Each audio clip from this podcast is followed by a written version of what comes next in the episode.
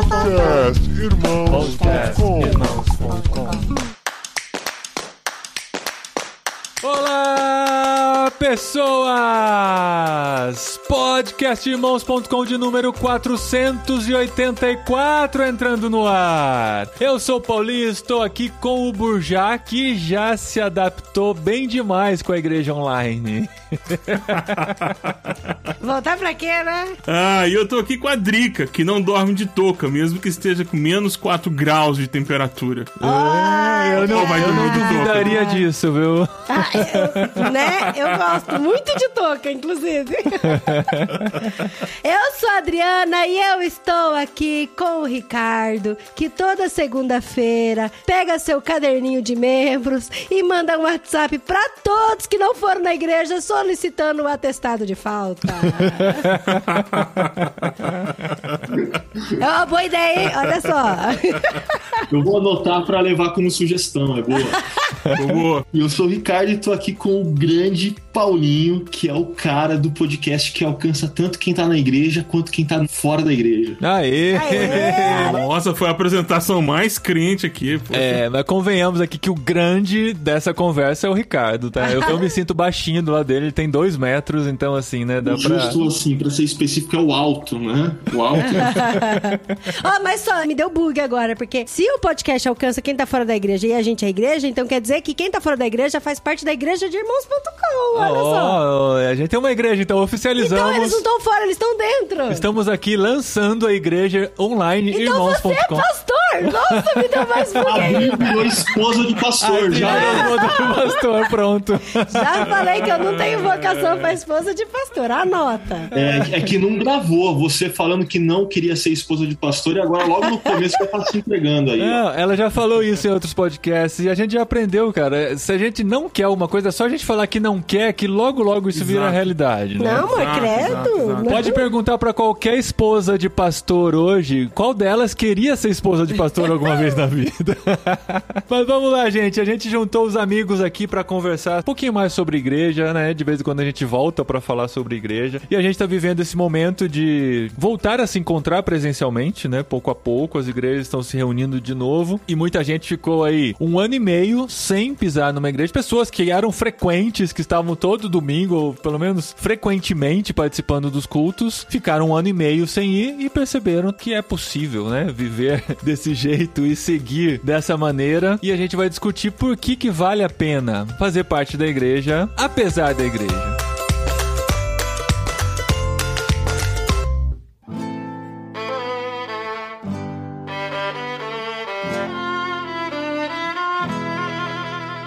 Um livro, não tem? Cristão apesar da igreja? Tem um do Philip Yancey que é Alma sobrevivente. Alma Sobrevivente. É, eu acho que o subtítulo é isso, né? É isso mesmo, é Alma Sobrevivente, sou cristão apesar da Sou igreja. cristão apesar da igreja. Do Filipians. Tem outro da. O já sabe, mas eu tenho os dedinhos rápidos, né? Pelo É, Google. o Google.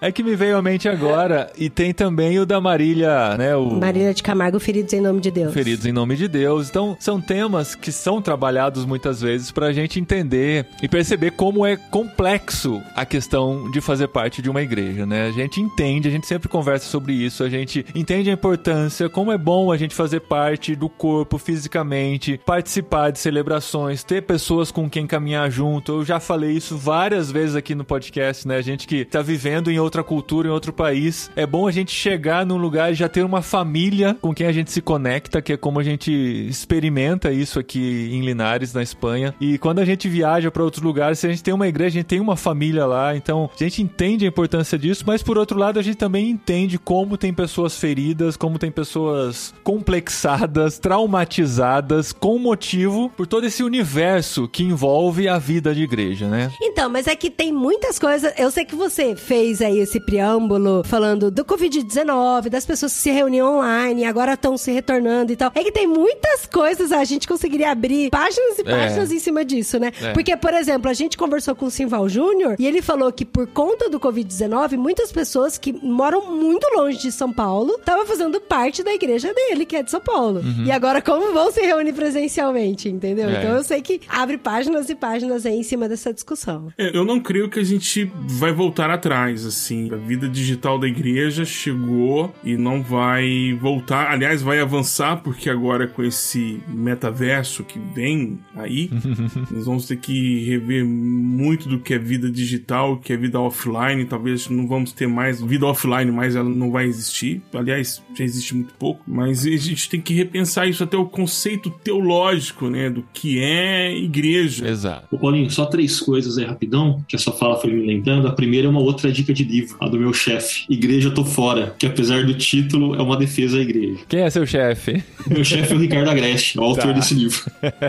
A segunda é que você deu uma série de adjetivos, né? E eu acho que faltou aí, né? Envergonhados. Muitas pessoas hoje se assumem como sem igreja, porque a igreja evangélica brasileira, assim, dá muito motivo de vergonha, né? Sim. E a terceira é que, como o Bujá estava trazendo, assim, eu acho que não tem volta. O que a gente tem que discutir é como que é ser igreja no mundo híbrido, onde presencial e online caminha junto, né? Como a Adri falou, a gente tem um monte de leque pra falar aqui, mas a palavra envergonhado que o Ricardo levantou aqui, eu acho que é um bom ponto pra gente partir. Porque muita gente viu a questão da pandemia e o esvaziamento dos prédios, né, por conta do distanciamento social e tal, como uma oportunidade de cair fora, né? Às vezes estava preso por uma rotina, preso por alguns compromissos que assumiu na igreja de estar Compromissos lá. sociais também, né? É, de estar lá todo domingo, sei lá, cuidando da cantina, no estacionamento, o que quer que seja. Agora ficou esse tempo sem ter, a pessoa sumiu e começou a relacionar na mente e a racionalizar muitas coisas que não tinha parado pra pensar. Como essa questão de como a igreja hoje está conectada, como a igreja não, mas como os evangélicos hoje estão conectados com o que está acontecendo no Brasil. E essa associação parece que já está bem clara na mente de muita gente, inclusive aqui na Espanha, né? Quando a gente fala que nós somos evangélicos e somos brasileiros, eles já ligam a decisões recentes, à questão política que a gente está vivendo e tudo mais. E muita gente não quer mais ser associado a esse grupo de pessoas. Eu diria que assim, a pandemia, de um lado, gerou uma desconexão por conta do espaço virtual ser novidade e ter algumas características próprias. Mas quando eu penso nessa questão política, eu acho que a gente está experimentando uma crescente. Então, em 2018, nas eleições, a gente já viu isso acontecer. E a gente viu começando com tudo. Mas não é porque começou com tudo que não está crescendo. Então, quando chega a pandemia, a galera que sai por política na pandemia, é porque a pandemia, no caso do Brasil, foi politizada. Uhum. Então, por exemplo, aqui na chácara, na hora que a gente chegou e falou, nós vamos ficar online, teve uma galera que disse, vocês vão ficar online porque vocês são de esquerda. Ai, que absurdo!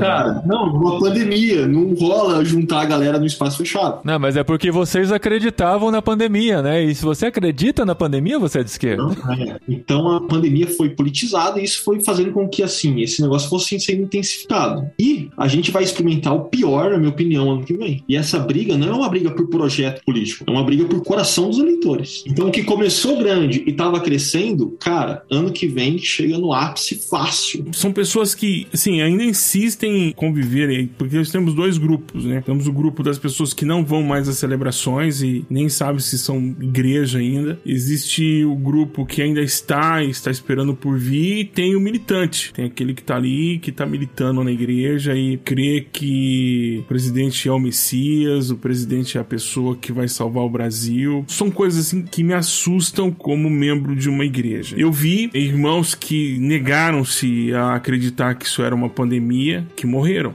Foram vítimas da sua própria ignorância. Vi pastores dizendo que isso era uma falta de fé até que eles ficaram internados entubados. Como é que a gente encaixa o evangelho nessa defesa dessas coisas todas? Porque como é que eu posso, junto com essa bandeira, pela família, pela ordem, como é que eu encaixo nisso amor pelos perdidos, evangelização, cuidado pelas pessoas? Me ajuda a entender esse processo. Mas eu não encontro ressonância no texto bíblico aquilo que você fala. Me dói ouvir que a minoria tem que se submeter à maioria. Talvez você não entendeu ainda, mas o evangélico no Brasil é minoria. E se for visto como nós somos, que somos muito fragmentados, mais minoria ainda. Se você não é membro de uma Assembleia de Deus, mais minoria ainda. Tem denominações que são menores do que os testemunhos de Jeová. Então vai devagar com o andor, porque minoria é você. Talvez você tenha mais ressonância, você consiga falar mais, a sua voz consiga chegar em mais lugares, mas não significa que você seja seja maioria. Se você tá achando que ser evangélico no Brasil é ser maioria, você tá redondamente enganado. Mas dentro dessa minoria que é ser evangélico, temos uma maioria, acredito, não sei hoje, mas assim, na época das eleições e provavelmente no início da pandemia, a gente tinha uma maioria evangélica ligada a essa ideia, né, de que nós estávamos salvando o Brasil porque tínhamos um presidente com valores cristãos. E a gente falou sobre isso com o Ricardo Alexandre quando ele lançou o livro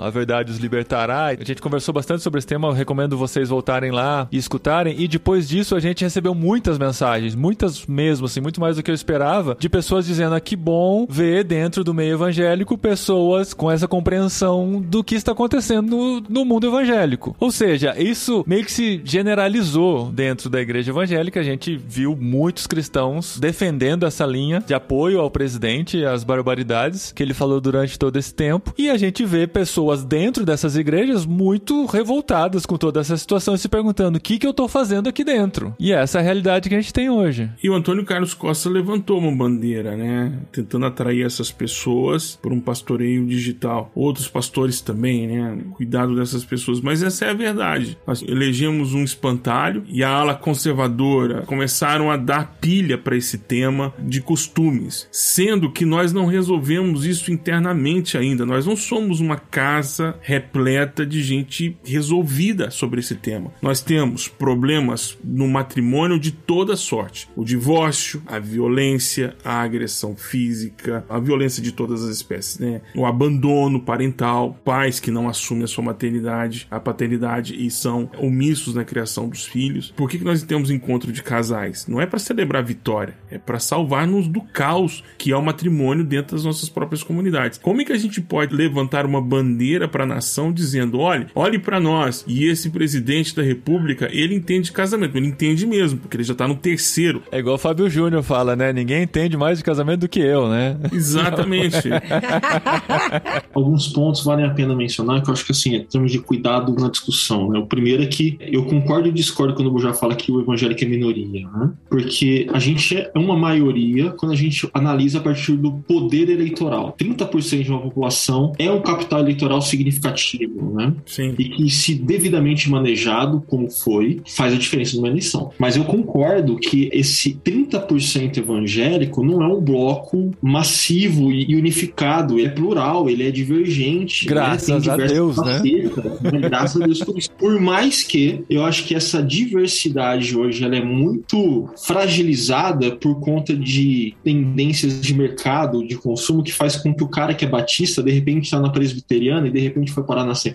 E esse cara agora ele é uma coisa só na sua mente, né? Tanto na questão do que ele pensa, de como ele vive. Então essa diversidade está sendo fragilizada. Esse é um ponto. O segundo ponto que eu acho que é importante caracterizar é que o Bolsonaro, ele, quando é eleito, ele é um, uma quimera, é monstruoso e convergiu em si coisas que seriam impensáveis, né? E dentro disso ele convergiu coisas nos evangélicos. E aqui uma ressalva que eu ouvi do Paul Freston, cara, que para mim foi sensacional, porque o Paul foi convidado para dar uma palestra aqui na Unicamp, no departamento de Ciências Sociais e Filosofia. E ele tava numa sala que assim lotou, e lotou da galera cristã e lotou da galera que odeia cristãos.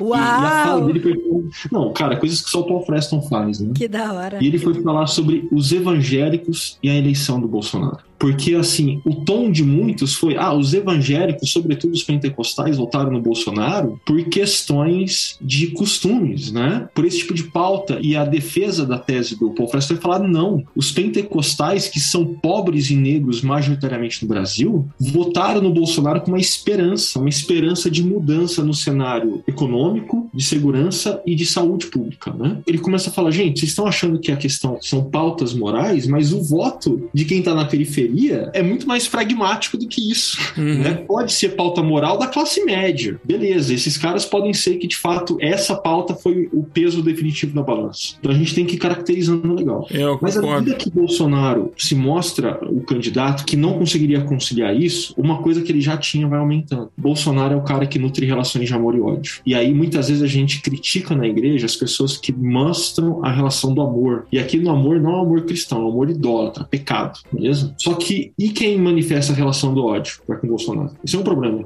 E isso também afasta as pessoas da igreja, né, Ricardo? Eu já vi muito os dois lados, assim, de pessoas que são apaixonadas pela igreja e que deixaram de ir porque era só paulada também, e só falando de política e governo e tal. A gente tá aqui na Espanha, né?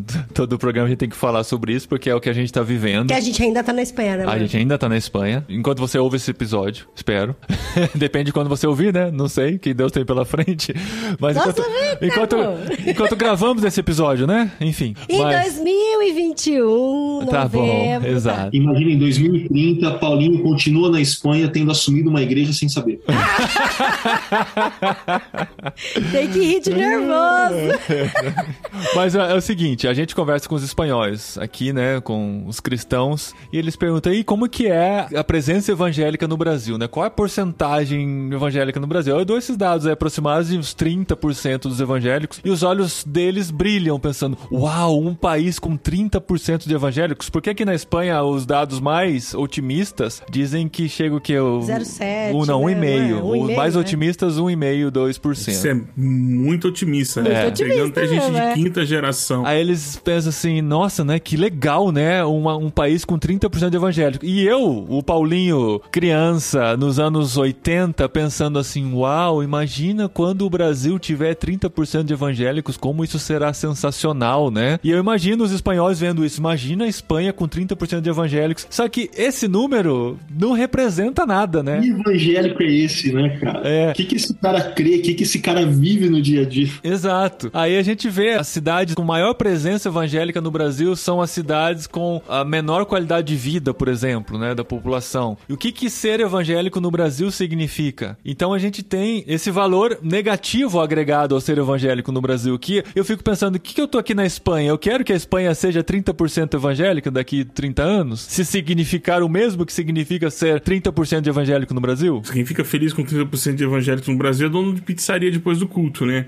Tanto é que fica a dica pra quem aí tá voltando pro culto da vida offline. Depende, se for domingo à noite é pizzaria, se for domingo de manhã é o frango assado. É o frango assado, mas domingo, ó, domingo à noite, deixa eu dar uma dica pra você. Domingo à noite, saindo do culto, pega o telefone do chapeiro, já manda pra ele o pedido pra você chegar e não pegar aquela fila enorme de irmãos no final de culto. Ou altera o horário do culto aí na sua igreja pra não coincidir com a saída da outra, pra não ter congestionamento. Olha, eu, eu vejo com muita preocupação quando a gente tenta olhar o cenário evangélico pra tentar entender por que, que as pessoas estão deixando a igreja. Porque muita gente está abandonando a igreja. Eu tenho a, a graça de Deus de poder ajudar algumas pessoas a tentarem ficar na comunidade local. Mas alguns mitos precisam ser quebrados também para facilitar essa coisa. Eu não sei se todo mundo vai concordar comigo, mas é o que eu creio. Eu creio que a igreja local é, é similar a uma agência bancária em alguns casos, até muito similar em alguns casos.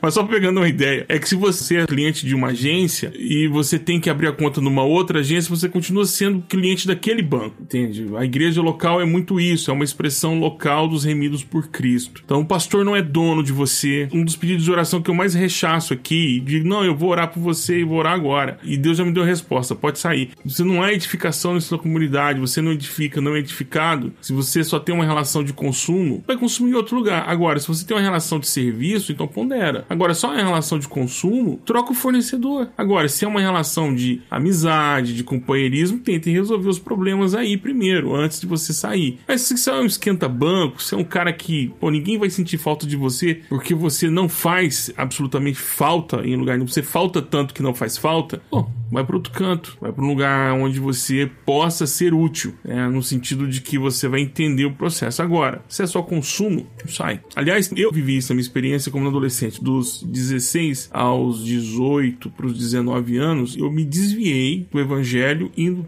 todos os domingos à igreja. Eu nunca faltei um culto de escola bíblica, um culto à noite, sala de jovens, quando existia esse negócio. Não deixava de frequentar acampamento e em tudo, mas eu estive desviado. sabe? Eu estive fora do evangelho. Minhas prioridades eram outras, meu estilo de vida era outro, mas eu estava ali na igreja, dos 16 aos 19. Até que a ficha caiu e eu me reencontrei com Jesus e então desde então continuo frequentando e membro da igreja de Jesus Cristo. Teve uma vez, eu não estava integral no ministério ainda, então eu tinha um banco de horas infinito no meu trabalho, eu saí mais cedo, eu estava muito cansado, tinha feito várias horas extras na semana anterior. Solteiro, morava com os meus pais, ainda na hora que eu chego em casa, eu me dou conta que eu estava sem chave. E assim, a coisa que eu mais queria era chegar e dormir, eu estava muito cansado. O que, que eu fiz? Pulei o portão, fui para trás de onde estava o carro estacionado, que não batia sol, e dormi ali no chão mesmo.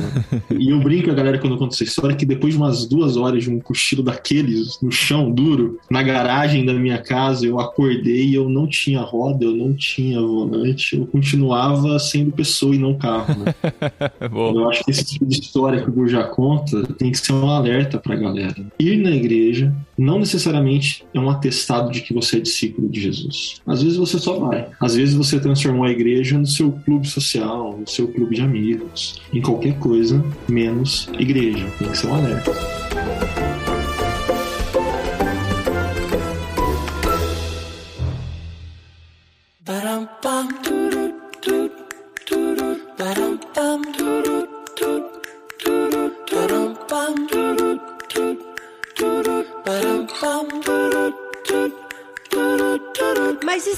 Sou discípula de Jesus, seguindo o meu querido amigo pastor de uma igreja que eu amo muito lá do Brasil e assisto todos os vídeos dele, faço meus devocionais, leio a Bíblia e mesmo assim eu preciso procurar uma igreja física, pastor?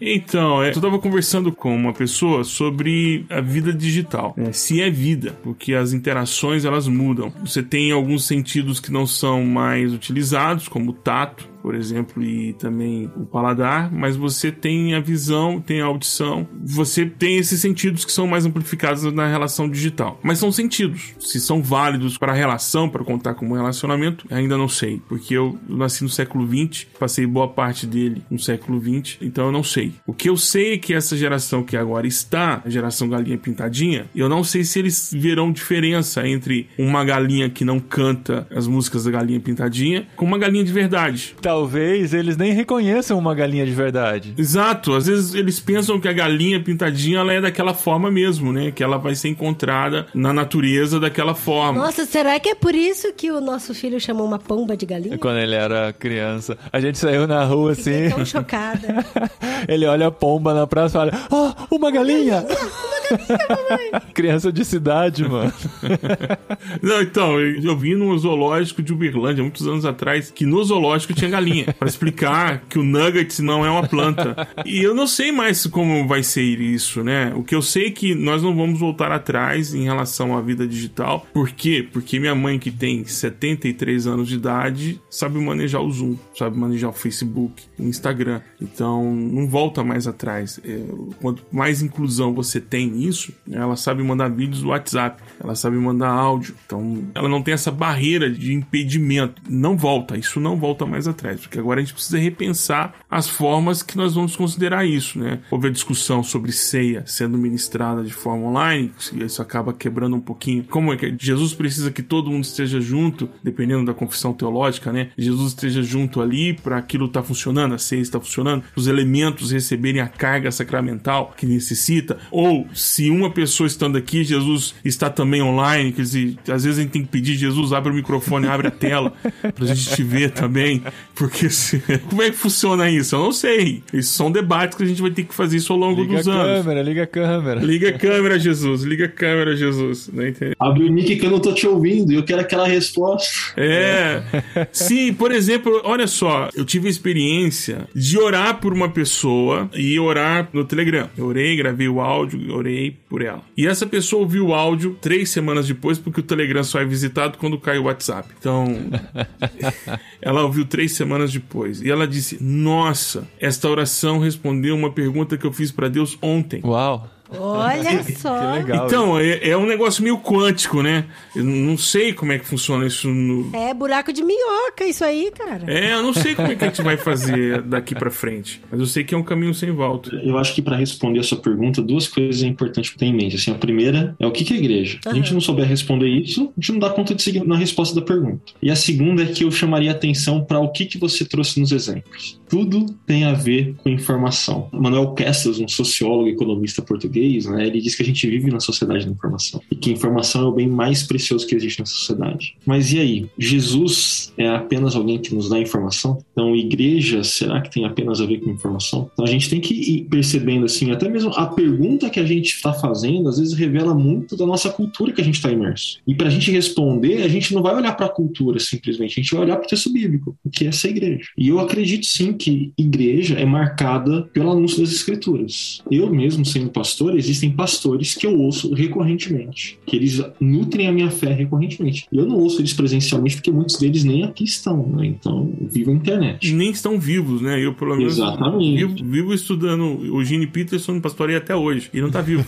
Gente, é porque eu leio livros, não é que eu converso com ele, que ele aparece na minha casa, não. Pelo amor de Deus, não é Não, isso. e é legal citar esse exemplo, porque o livro que o Eugene Peterson deixou escrito pra gente é uma tecnologia. É. E Deus não fala com a gente através dos livros também, que a gente lê? De Exatamente. pessoas que morreram? Mas o ponto é, isso por si dá conta da totalidade que é essa igreja? Não, precisa de gente. Então, mas isso, Ricardo, é muito mais confortável, né? Pra quem tá ferido pelos relacionamentos, majoritariamente, eu acredito que é pelos relacionamentos, você vai continuar sendo cristão, você vai continuar se alimentando da palavra de Deus e você não precisa participar da parte mais chata e burocrática do ser cristão. E olha a vantagem, porque você não vai apenas continuar ouvindo acerca das escrituras, você vai ouvir aquele pastor que na sua concepção é o melhor e que mais tem afinidade com o que você pensa. E se ele vai falar uma mensagem que você já sabe pelo título que não vai te agradar, você pula ela, vai pra próxima.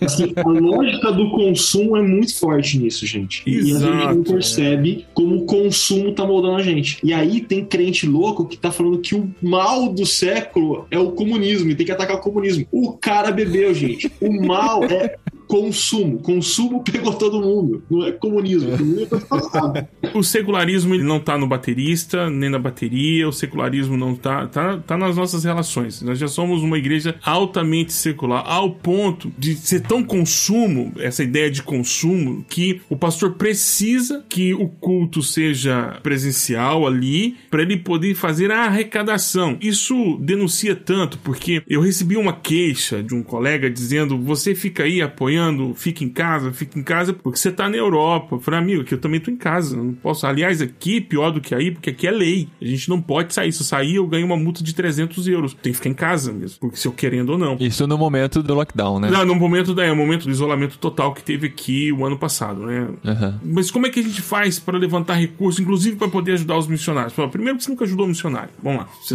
isso não faz falta para você. Isso não vai fazer falta. Não tá na tua contabilidade, então isso não. Mas demonstra, por exemplo, o espírito comunitário que vocês não têm. Se você parar para pensar, você deixou de consumir água, deixou de consumir luz elétrica, você tem prédio próprio, você deixou de gastar um monte de coisas. Houve uma economia. Então a ideia era que agora, com a pandemia, houvesse um superávit e não um déficit de arrecadação, um superávit. Mas por que que você está tendo um déficit? Porque você contava com o pianista tocando em lá menor, você tocando o terror no púlpito dizendo que o gafanhoto ia comer a renda do irmão, que você precisava tocar o terror dizendo que aquele que não dá com alegria, você precisava do ambiente, porque é um ambiente de consumo, então você precisava vender o teu peixe, então você não precisava ensinar, você só precisava cooptar com a sedução do púlpito. Não, mas não era assim. Tanto é que é assim que quantos membros pediram carta de exclusão ou desligamento da igreja? Não, ninguém. E quantos são fiéis e dizimistas? Não, menos do que era antes, a gente está arrecadando muito pouco. Então, você tem uma igreja, e no caso dele, é uma igreja de quase a maioria de funcionários públicos, porque a cidade é uma cidade de funcionários públicos. Então tá todo mundo recebendo, ninguém recebeu atrasado. Se fosse uma igreja de profissionais liberais, tudo bem, com a maioria de profissionais liberais, mas a maioria é concursado aí na sua igreja, amigo. Então as pessoas entenderam que se elas não são coagidas, não são seduzidas, elas estão livres de ofertar o dízimo. Então isso também demonstra essa tal da sociedade de consumo que a gente tem nas nossas comunidades de fé. Isso já era denúncia antiga, né? Porque eu me lembro quando Augusto Nicodemos foi pastor na presbiteriana, primeira presbiteriana de Goiânia, era ridículo. Ridículo, com todo o respeito que eu tenho aos meus irmãos de Goiânia, porque as pessoas olhavam o site e viam lá a série de sermões que iam ter, e quando era o pastor Augusto Nicodemos, quem é de Goiânia aí confirma, não tinha lugar para sentar. E foi necessário, segundo algumas fontes, minhas fontes internas lá na Presbiteriana de Goiânia, foi necessário não anunciar mais quando ele pregaria, porque começaram a eleger o horário de ir ao culto.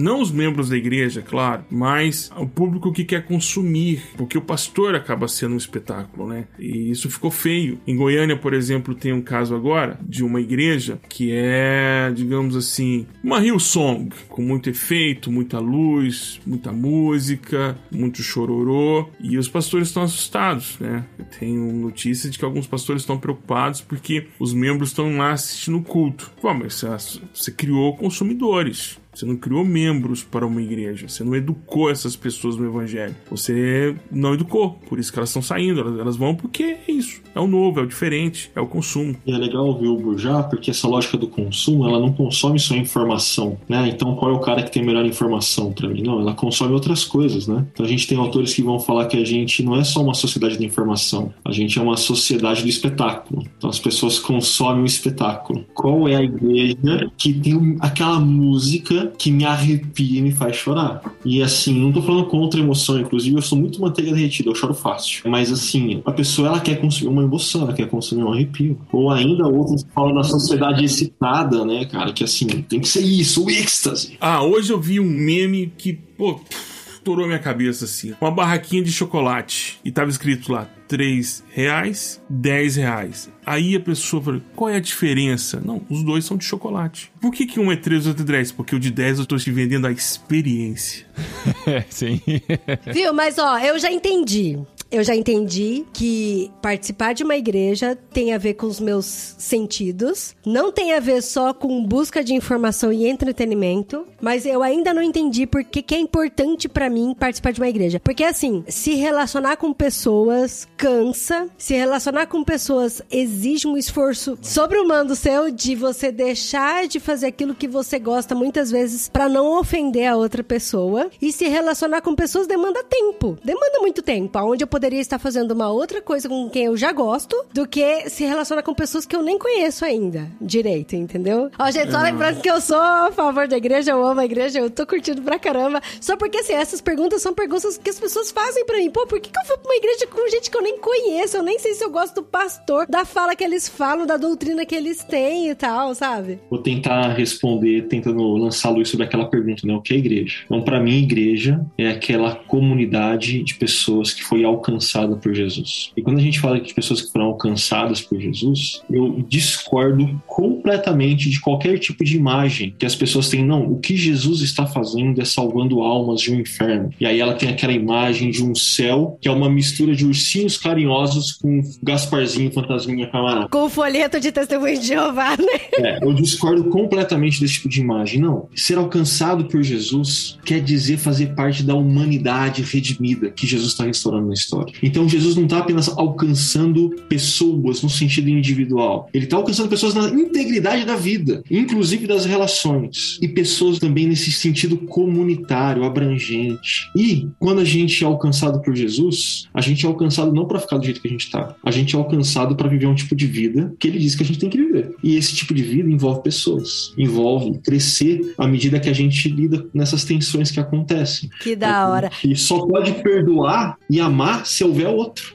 O perdão e amor é ethos do evangelho. E assim, citando o nosso último podcast de Senhor dos Anéis, tem uma coisa que a gente falou no programa e que eu falei, cara, isso é igreja. Porque tem uma amizade que surgiu no Senhor dos Anéis, que ficou muito mais evidente na parte 2, que são as duas torres, que é a amizade entre o Gimli e o Legolas. Aí eu lembro que o Guilherme Amarino, ele citou falando que a amizade, mesmo que ela é muito improvável, ela fica muito mais fortalecida quando a gente luta as mesmas batalhas. E para mim, isso é muito igreja. É isso que o Ricardo falou, que são pessoas que foram alcançadas pelo evangelho. Então, se eu fui alcançada pelo evangelho, eu quero demonstrar o reino de Deus na sociedade que eu vivo, eu quero me juntar com pessoas que também têm o mesmo desejo de sinalizar o reino de Deus na sociedade que nós vivemos. E assim, independente das diferenças culturais, independente de gostos, de do santo bateu lá, meu santo não tá batendo com aquele, não, porque a gente tem uma batalha para lutar, a gente tem que derreter o anel, sabe? Tem um exemplo que não é tão fictício assim, que é um exemplo que eu ouvi de quando eu fui lá pra Malásia participar das conferências lá, e eles disseram como é incrível quando as pessoas veem japonês, chinês e coreano trabalhando juntos em uma causa da igreja, por exemplo. Porque a história deles é real, assim, de problemas políticos sérios, de problemas pessoais, de guerras, de separação mesmo. E quando um japonês vê um japonês trabalhando com um chinês, ou um coreano vê o coreano trabalhando com o japonês, para eles é, é muito de explodir cabeça. Como que vocês estão fazendo alguma coisa junto? E esse é um testemunho incrível de mostrar como Jesus pode unir pessoas tão diferentes, né? E você intencionalmente querer fazer parte disso, né? É. Essa é a pergunta, assim, de por que que eu vou, então, procurar uma igreja física? Eu diria pra você porque eu preciso de você. A igreja, ela não, não é você só que precisa de mim, eu preciso de você. Se você é igreja, então você é remido ou remida. E se você é remido ou remida, você possui dons. E eu preciso do seu serviço na minha vida, como você precisa do meu serviço na sua vida. O problema é que a gente tá achando que é só naquele local de culto.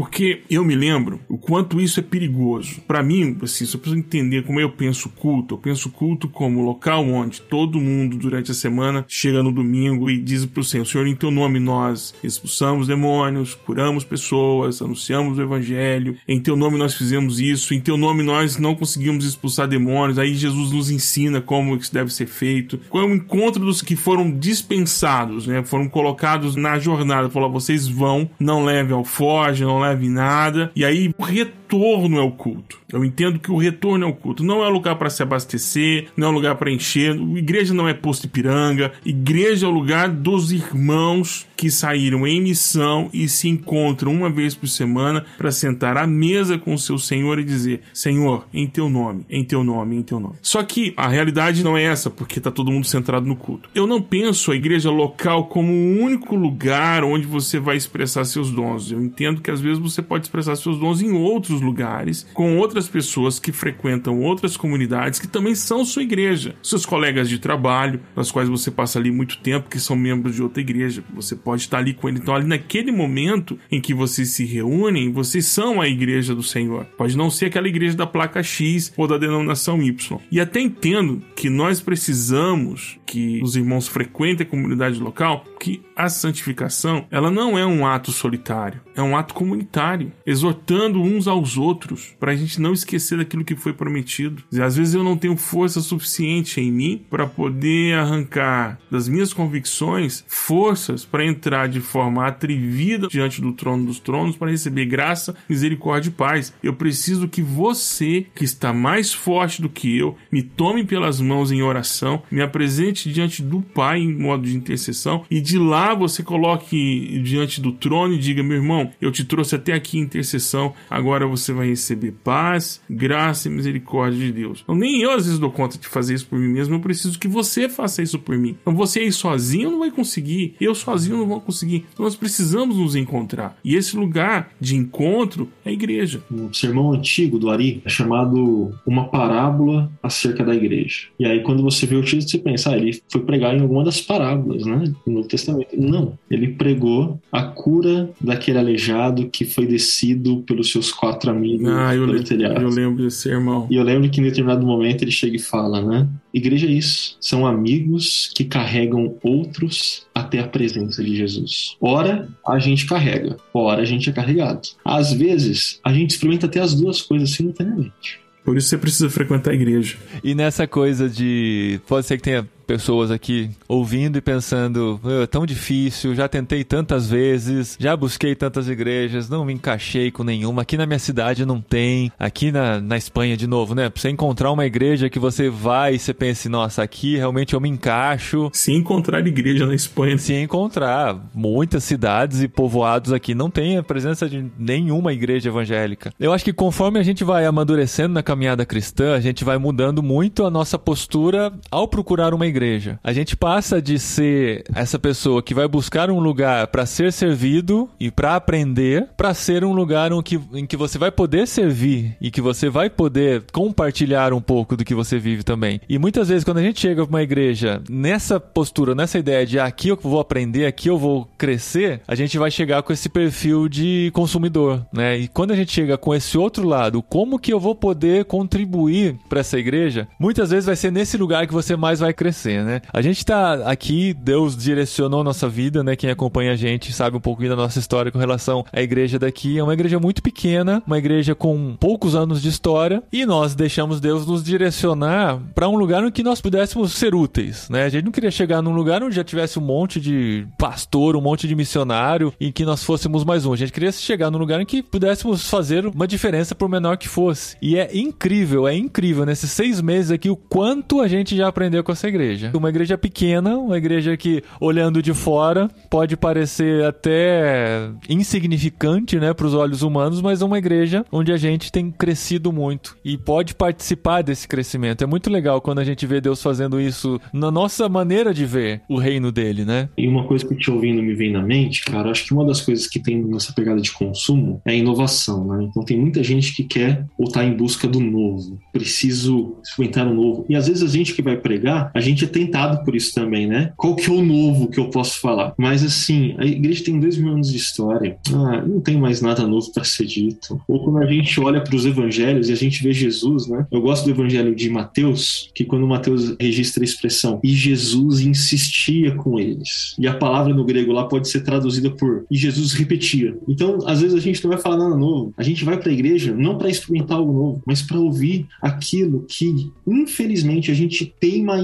esquecer e a gente não podia esquecer. Então a gente vai domingo após domingo ouvir algo que a gente já sabia, mas que infelizmente a gente esquecia e não praticava. A gente pode dizer a mesma coisa aqui do podcast também, né, cara? Já são quase 500 episódios. A gente tem que repetir sempre, né? A gente tem que justificar, a gente às vezes voltar nos mesmos temas, né? Porque a gente precisa disso, a gente precisa revisitar. E a vantagem é que a gente pode até fazer as referências, né? Ouça outro episódio. Então. É, estão linkados aqui, é só clicar na tela, né? É, repetir é um processo pedagógico, né? E a poesia hebraica usa muito desse recurso da repetição para fixar uma ideia. A gente tem um, um, desafio, né? Eu vejo aqui, por exemplo, eu sou membro de uma igreja muito equilibrada, muito sana, assim, é muito saudável, né? Tem uma pregação muito bíblica, cristocêntrica, mas chega um batistão aqui, assustado, é o que tem. A próxima igreja batista aqui tá a 60 quilômetros, que é em Córdoba. E mesmo assim, não é uma batista da Convenção Batista Espanhola, uma igreja batista, também equilibrada e tal. O cardápio aqui é menor, né? Por... É, você não tem muita opção.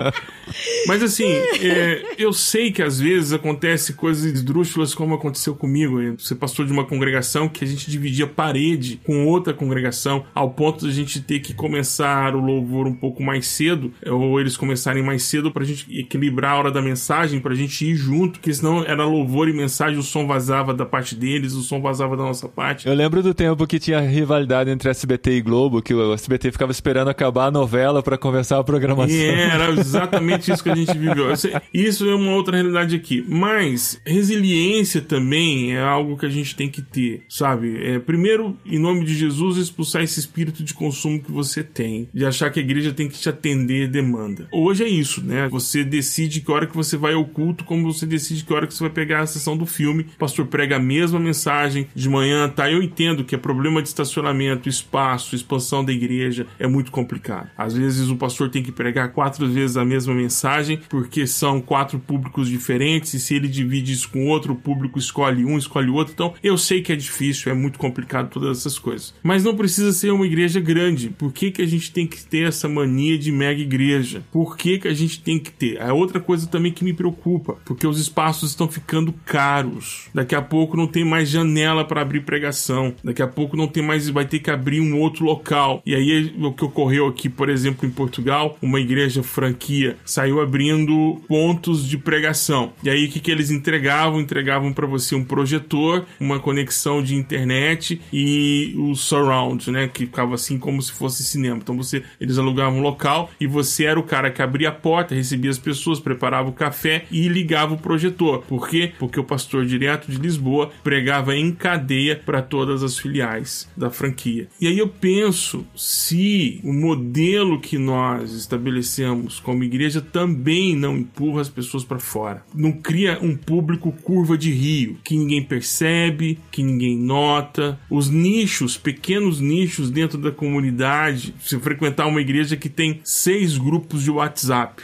é uma coisa estranha, mas existem comunidades que têm esse tanto de grupos só de membros. Porque não cabe? Não, não é porque não cabe os grupos. É porque cada grupo tem um nicho específico. Tem o um nicho da classe média. Você não pode estar misturando as pessoas. Há igrejas que abrem congregações para os membros mais pobres, para os mais pobres não se aproximarem da comunidade no afã de protegê-los contra a segregação. Protegendo da segregação, a gente empurra eles para. Tem uma igreja em São Paulo que ela, a sede dessa essa igreja está a 1500 passos da igreja, porque a igreja fica numa zona muito rica e dois metros depois da igreja começa a favela. Então, para que os membros que moram na favela não irem à igreja, abriram uma congregação a 1500 passos que eu contei. Que eu contei. porque eu fui membro dessa igreja em São Paulo. Essa igreja pequenininha. Essas coisas me assustam. Porque essa ideia de consumo também, ela não é só nossa. Ela é introjectada também. Somos educados a sermos consumidores. Quando eu ouço Burjá, né, eu lembro que nos anos 90, aqui no Brasil, o que era chamado de princípio de crescimento homogêneo da igreja se popularizou. Que era essa ideia, né? A igreja vai crescer quando você encontrar os iguais. Então, se você tem uma igreja de classe classe média alta, essa igreja só tem que atingir classe média alta. Se você tem uma igreja de periferia, ela tem que atingir apenas periferia, porque assim ela vai crescer mais rapidamente. Só que é, esse princípio homogêneo de crescimento das igrejas é, foi fortemente criticado por algo óbvio. Isso não é igreja. Isso não é. Cara, eu tava pensando isso. não é igreja, é verdade. Eu tava pensando, será que eu sou meio burrinha? Será? Porque pra mim isso não parece igreja. Não, mas funcionava, porque em termos sociológicos, muitas demandas são respondidas. Mas aí que é o louco da lógica do consumo se existem pessoas para consumir, existem pessoas para prestar o serviço. E aí a gente começa a fazer igreja a partir dessa lógica, em vez da lógica das escrituras, da lógica do evangelho. E eu concordo que eu acho que muitas igrejas criaram estruturas internas de funcionamento que elas colocam as pessoas para fora e não apenas elas colocam as pessoas para fora, ela, ela coloca a pessoa para fora depois que ela drenou aquela pessoa. Né? Então eu lembro assim da minha primeira igreja. Tá? E eu falo aqui com muito carinho com uma igreja que eu amo, fui batizado lá minha primeira igreja. Mas eu lembro que meus dois primeiros anos de caminhada cristã, eu era o excelente crente, porque eu estava em todos os cultos, em todos os ministérios. E isso implicava que sexta-feira à noite eu saía da minha casa e voltava apenas no domingo, depois daquela pizza que você come depois do culto. E eu descobri que naqueles dois anos que apesar de eu ser um excelente crente, eu era um péssimo discípulo de Jesus. E eu percebi que eu era um péssimo discípulo de Jesus, porque nesses dois anos vivendo desse jeito, eu quebrei a relação com meu pai que não era cristão. E aí então quando caiu a ficha, eu falei, meu Deus, eu preciso mudar a forma de viver minha vida, eu preciso mudar a forma como eu relaciono com meu pai, porque eu preciso ser discípulo de Jesus, não crente de igreja. Né? Mas assim, a igreja olhava, eu fazendo aquilo, e batia palma. Olha que bonito esse jovem. Em vez de chegar e falar, isso que você está fazendo é errado, é insano, para com isso. Então, eu me sinto muito privilegiado por Deus de hoje fazer parte de uma igreja como a Chácara, que tem uma estrutura extremamente simples. Um culto no domingo, um grupo pequeno durante a semana, e a gente pede para você servir em um ministério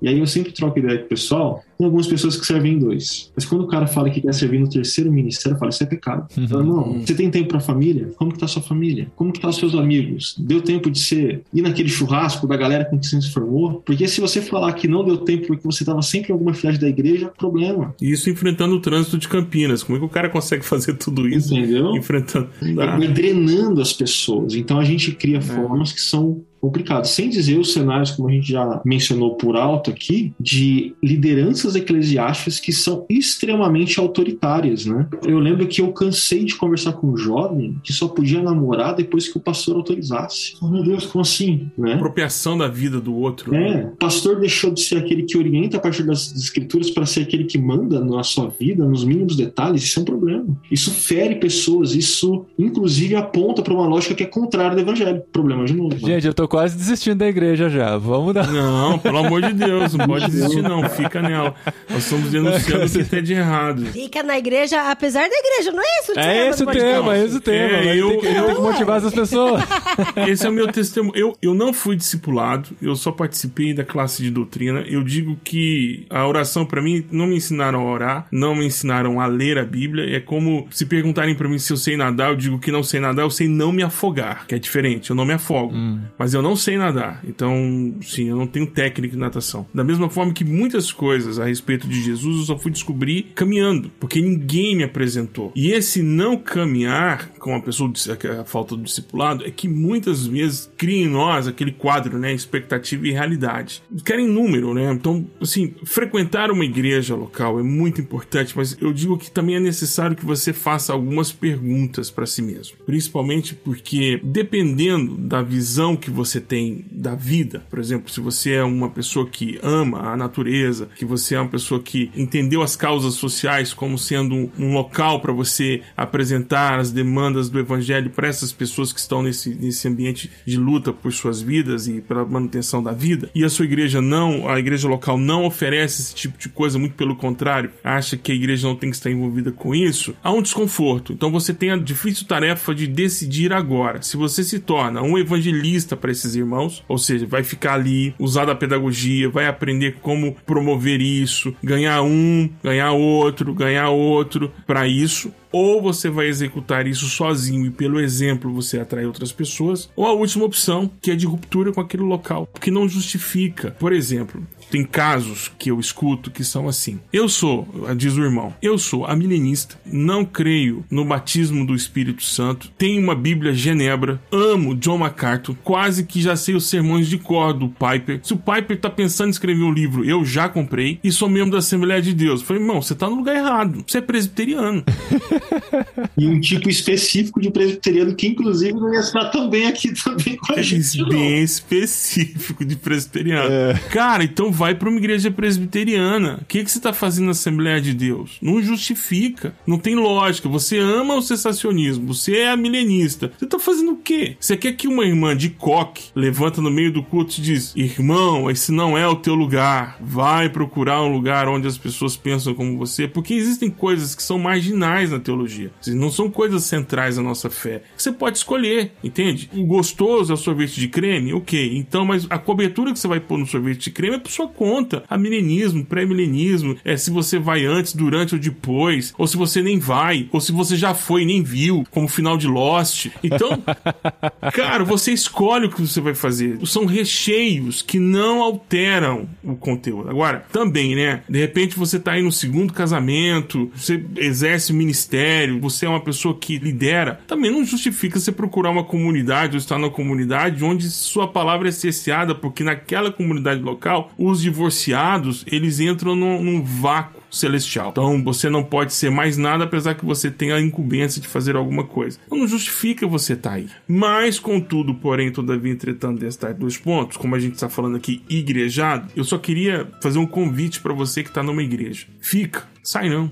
fica aí. Ah, mas o meu pastor não prega bem. Ah, porque a igreja não me vê. Pois fica aí, não sai não. Sabe por quê? Porque a igreja, a igreja espanca, a igreja machuca, te fere, cria traumas. A igreja dá um monte de gatilhos. Talvez até a sua ansiedade hoje seja porque você está frequentando a igreja. Mas fora da igreja é bem pior. E para sair, todo vento é favorável. Mas na hora que você sentir desejo de voltar, vai ser tão complicado. Não saia, procure ajuda, a gente vai orar por você. Mas não sai, fica aí. Tem uma célebre frase que é atribuída a Santo Agostinho, que é no essencial a unidade, no não essencial a liberdade e acima de tudo o amor. Eu acho que esse tipo de frase, ela ajuda a gente não apenas a pensar a unidade da igreja na sua diversidade, como no caso evangélico brasileiro, mas como a gente encontrar parâmetros para e aí, saio para uma outra igreja ou continuo onde eu estou? Eu diria que dá parâmetro em dois sentidos. O primeiro é o teológico, que é o que o Burjat trouxe. Se você é sensacionista na veia, você não vai dar conta de uma igreja pentecostal. Ou aqui no caso da chácara, se você acha que ser dispensacionalista e que a igreja não vive em missão e, e, tem uma série de coisas atreladas, cara, não vai dar certo, porque aqui a gente é aliancista em direção da missão. Vai dar choque em algum momento. Mas também tem a esfera da filosofia de ministério, que aí eu acho que entra o caso aí do exemplo do divorciado, né? A filosofia de ministério daquela igreja, ela tá de acordo com algumas coisas que você experimenta na sua realidade, coisas que são caras para você. De novo, exemplo da chácara. Não, aquele cara fala: Eu sou professor de escola bíblica dominical. E é assim que Deus me usa. Isso para mim é o único jeito de ser usado por Deus. Cara, na chácara não tem escola bíblica dominical. Não vai dar certo. Tem a ver com filosofia de ministério, saca? Tem que ponderar bem. Mas eu acho que esse é o convite, né? E eu sei que o Paulinho brincou que ele tava ficando assustado com a igreja.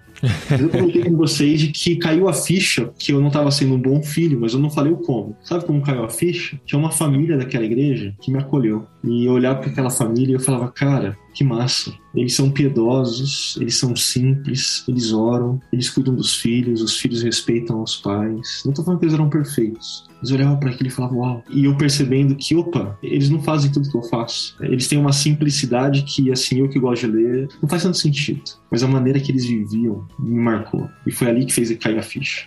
E eu falei, eu quero uma família diferente. Então, no mesmo lado que eu tinha uma igreja que me incentivava coisas que não deveria incentivar, naquela mesma igreja tinha pessoas e famílias que eram um testemunho vivo e real de Jesus para mim. E a gente só encontra isso dentro da igreja. Se você romper, problema. Eu tenho um pequeno grupo virtual, acontece todo sábado, e lá a maioria não frequenta igreja, mas eu todo sábado eu digo, por favor, encontre um local para vocês se encontrarem com as pessoas. Aqui é só um centro para desintoxicação, um caminho de volta. Se você está desigrejado, não está frequentando culto, encontre um pequeno grupo. Vai num pequeno grupo onde você pode se expressar, falar o que está na sua cabeça e tem comida também. Então vai. Aí.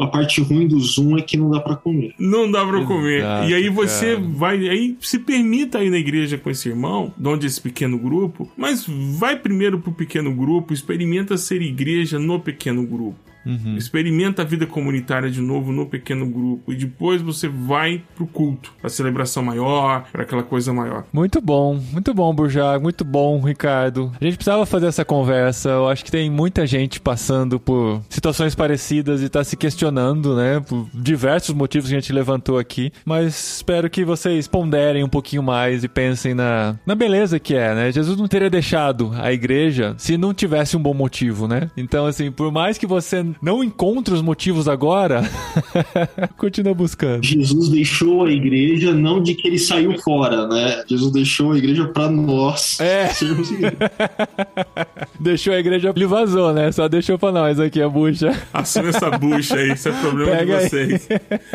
Começo da carta de Apocalipse, do livro de Apocalipse. A imagem que João descreve é Jesus andando no meio das igrejas. Então Jesus é aquele que está presente e presente de forma ativa na vida das igrejas. E o mais impressionante é que na hora que a gente começa a ler as cartas que Jesus manda às igrejas no de Apocalipse, a gente chega e fala: Meu Deus, essas igrejas eram cheias de problema. E Jesus estava lá. É isso, eu conheço suas obras. Eu sei quem é você e conheço suas obras. Estou com você. Por isso você precisa frequentar a igreja. Mantenha-se igrejado em nome de Jesus.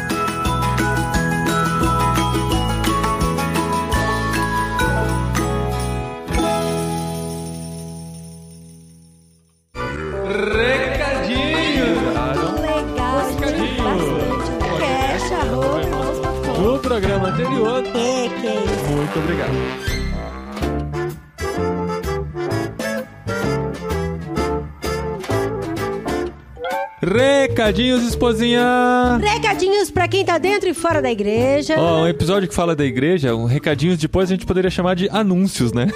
Nossa, mas daí ninguém, ninguém precisa, vai todo mundo embora. Ali, anúncios! Nossa, anúncios! Ninguém fica mesmo. Fica, Adri, fica. A gente tem um movimento ah, é? Team Recadinhos, hashtag Team Recadinhos tá nas redes sociais. Será que é a mesma galera que fica no final dos anúncios somos, da igreja? Ah, sim. Somos legião, eu diria. Nós gostamos de recadinhos. Ai, eu é, achei é que momento que falar, nós gostamos de Legião, porque você não gosta, Legião. não é verdade.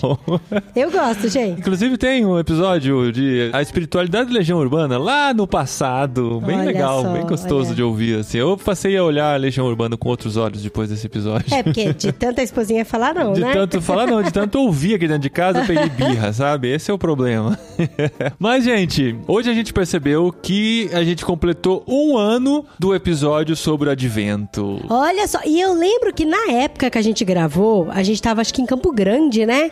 E aí eu é? fiquei pensando, é. nossa, mas não tá muito cedo para pensar no Natal, não, gente? não, mas estamos em novembro, virou novembro, já era, e gente. Aí, então, Pois é, É. e aí as pessoas já começam. Aí eu vejo no Instagram de compra, o pessoal produzindo os artesanatos aí, tudo de Natal. Eu falei pro Paulinho, a gente também tem que começar a pensar no advento Tem. já. Eu só não sei como pensar no Natal sem férias. Como que é um Natal sem férias? Natal né? sem férias. Não, é dá uma paradinha na semana do Natal, mas assim, até pertinho do Natal e começo de janeiro já volta às aulas das crianças. A gente- É, inclusive vai ser um desafio pra gente fazer o advento, né? Porque a gente Por vai estar viajando, vai estar fazendo um monte de coisa, É, então... a gente tem Mas atividades. a gente vai fazer porque a gente é time advento, Time Advento. só. Hashtag Time Advento aqui também. Inclusive, a gente tem que criar uma hashtag. Isso é, É? legal. Porque É. assim, a gente não vai gravar um podcast sobre advento, porque a gente já gravou. Já falou tudo que precisava sobre não o Advento falamos tudo que passado, precisava, né? Porque a gente ainda não tinha feito. É. Eu, eu até acho Tem que a a gente devia experiência de ter feito fazer. a Eu primeira acho que a vez. gente devia fazer falando da experiência, Ah, você falou tudo no Instagram, os seus fãs já sabem como é que foi. Mas, é, mas que coisa, ninguém me segue no Instagram, inclusive,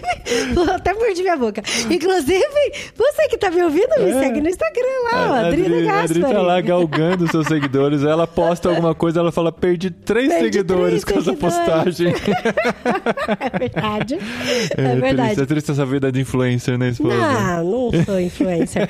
Mas assim, é legal porque a gente teve uma experiência, né? Quando a gente gravou esse podcast sobre advento, a gente ficou muito empolgado, mas a gente não tinha noção do que, que isso seria É, na vida dos nossos filhos, né? né? Não, e Sim. até para as crianças, né? É. E aí foi bem legal porque eles curtiram muito, foi, foi. É. Então eu acho que tá aí, tá aí, vale, vale um podcast. Volta pro episódio, então, do ano passado. O nome é Advento, tá? Não é difícil de achar no O podcastirmãos.com. Ou Advento. É nessa época aqui, de comecinho de novembro, segunda semana de novembro. A gente busca no Spotify, é tão tranquilo. É, vai dar uma facinho. roladinha. Não tem tanto programa assim, né? São 50 É, programas por né, ano. De novembro do ano passado, É, tá tranquilo. fácil aí. Então você encontra lá, ouve e já se prepara, porque agora começou o período de se preparar pro advento que vai começar na primeira semana. De... Na verdade, depende de como você vai fazer, né? Se contando quantos dias antes do Natal, dia 1 de dezembro. A gente Dia começa primeiro. dia 1 de Não, dezembro. a gente vai começar dia 1 de dezembro. Bota aí, ó. Hashtag adventoirmãos.com. É, não, é, é Não. difícil pôr irmãos.com na É, hashtag. ai, irmãos.com é um nome ruim, né, amor? Advento Só que mudar agora não vale a. pena. Não, não vale. Um pouquinho de história aí, né? É. Tem que ter muita coragem pra mudar o nome tem, agora. tem. É, hashtag Ah, será? Do, do advento... Advento dos Irmãos. Não, Nossa. muito ruim. Irmãos é Hashtag ruim de qualquer jeito. advento 2021, vai ter que ser. Advento 2021, mas daí não identifica. Ah, enfim, pode ser. Advento 2021. Fechou, vai. Sem irmãos.com. Sem irmãos.com. E sem Dri também. Sem Dri. Mas marca Advento Dri. da Dri.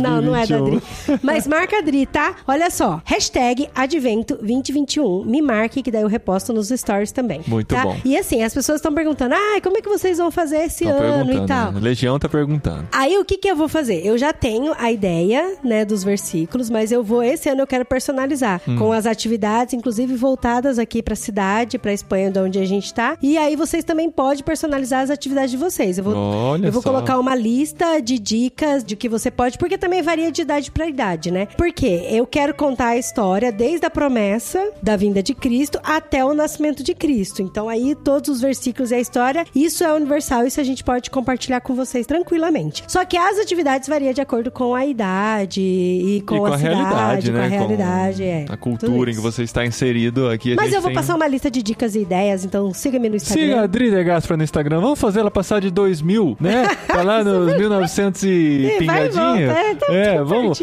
campanha Adri, 2 mil seguidores. É, 2K, né? Rumo aos 2K. E se você quiser, assim, seguir alguém que posta de vez em quando alguma coisa, mas quando posta é muito legal, segue Paulinho De Gaspari também Às no vezes ele pega né? minhas ideias pra postar, gente. É, verdade. mas assim, né? Quem faz primeiro leva fama. e Irmãos Underline Com também, pra você ficar por dentro de tudo que acontece por aqui. Tem também a cabineirmãos.com, que é o nosso grupo no Telegram para E pra fazer afiliados. parte. E pra você fazer parte, irmãos.com barra cabine, você vai contribuir com a gente, contribuir com o nosso ministério, que a gente já fala tanto aqui do que a gente tá fazendo na Espanha, do que a gente tá fazendo na internet, ou melhor, do que Deus está fazendo através de nós nesses lugares. Você participa de tudo isso, contribuindo financeiramente e fazendo parte da cabineirmãos.com, onde a gente conta as novidades em primeira mão, compartilha o que a gente tá vivendo, sorteia livros e ainda você corre o risco de participar do podcast irmãos.com. Ué, isso aí já, já, já é Teremos, spoiler? spoiler, teremos participação em breve de uma participante da cabine aqui no podcast irmãos.com. Olha que privilégio, como diz o outro. É, tá bom? Então, ó, semana que vem jet lag, acabei de gravar o jet lag, da semana que vem ficou muito legal. Ele foi empolgadíssimo, gente, é, sério. Eu falei pra Dri, nossa, ficou muito legal. O cara é muito divertido, a história é muito gostosa de se ouvir. Então, semana que vem aqui no Jetlag. E daqui a três semanas, o literário do homem que nasceu pra ser Pra rei. ser rei, da Dorothy. Sayers. Cara, que livro da hora, que livro gostoso. Todo mundo que e tá lendo tá tudo curtindo ver muito. ler agora, em Sim, novembro. sim, tudo a época de. Natal Eu acho que a gente tudo. deveria, inclusive, passar esse podcast pro Natal. Fazer o especial de Natal, Eu né? acho, eu é, Só acho, porque você quer mais vamos. tempo, né? Pra ler o livro, eu tô Não, ligado. porque tá tão gostoso.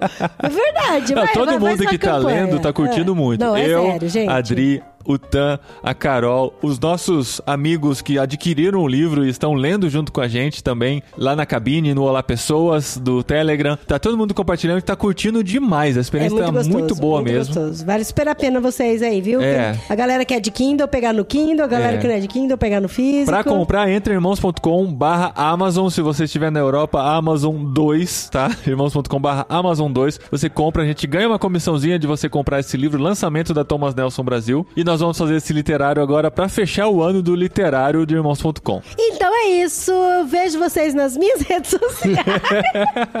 E no podcast E da semana que 2K. vem. Não, na semana que vem não, porque você não está no jet lag, tá? É verdade, é verdade. Mas no próximo, Dri vai brilhar mais uma vez aqui. Não vou, amor, não vou. Até semana que vem, galera.